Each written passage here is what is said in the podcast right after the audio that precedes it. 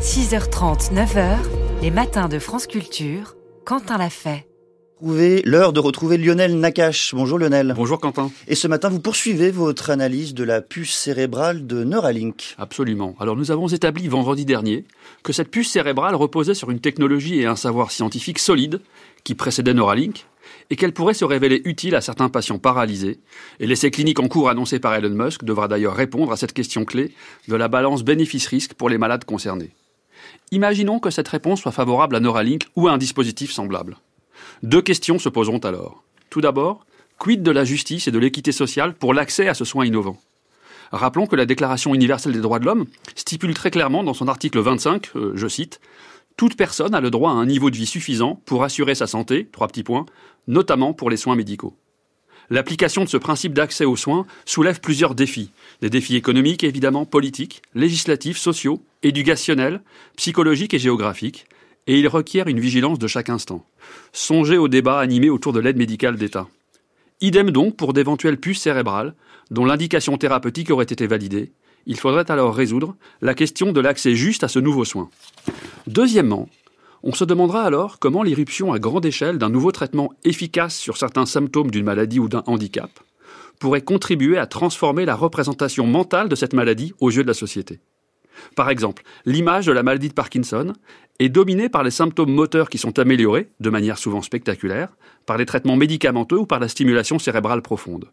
Pourtant, cette maladie provoque également d'autres signes moteurs qui résistent, eux, au traitement actuel, et d'ailleurs toute une autre gamme de symptômes moins visibles et non améliorés par ces mêmes traitements. Des symptômes qui vont affecter l'humeur, le caractère, le style cognitif des patients, leur rapport aux émotions, leur sommeil, etc. Autrement dit, pour un patient donné, sa maladie ne se résume pas aux signes qui sont améliorés par les traitements qu'il reçoit. Pourtant, il existe parfois des décalages entre le vécu propre des malades et le regard porté sur la maladie dont ils souffrent par les soignants ou par le reste de la société.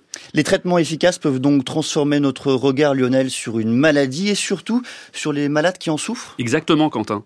Avec à la clé le risque d'invisibilité, le risque d'invisibiliser certaines dimensions de cette souffrance qui échappent à l'attention de la société, tout accaparée par l'efficacité remarquable de ces nouveaux traitements. Avec donc le risque, répétons-nous, de ne prêter attention en somme qu'à ce sur quoi nous pouvons agir.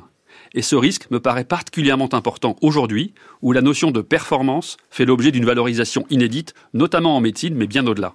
Alors qu'on me comprenne bien, je ne préconise en rien l'abstention d'innovation thérapeutique en médecine. Tout au contraire, et je m'efforce moi-même d'y participer comme chercheur et comme neurologue.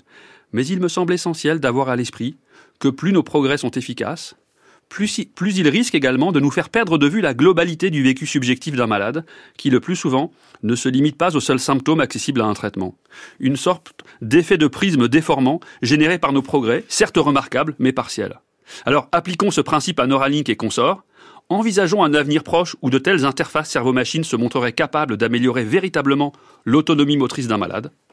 Il ne faudra alors pas oublier que vivre avec une paraplégie ne se limite pas à un problème de performance motrice.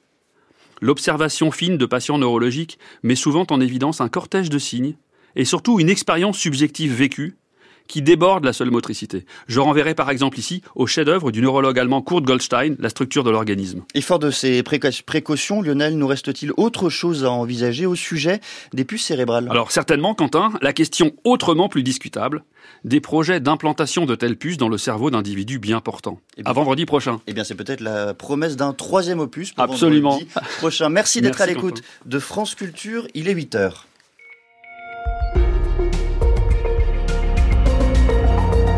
Le journal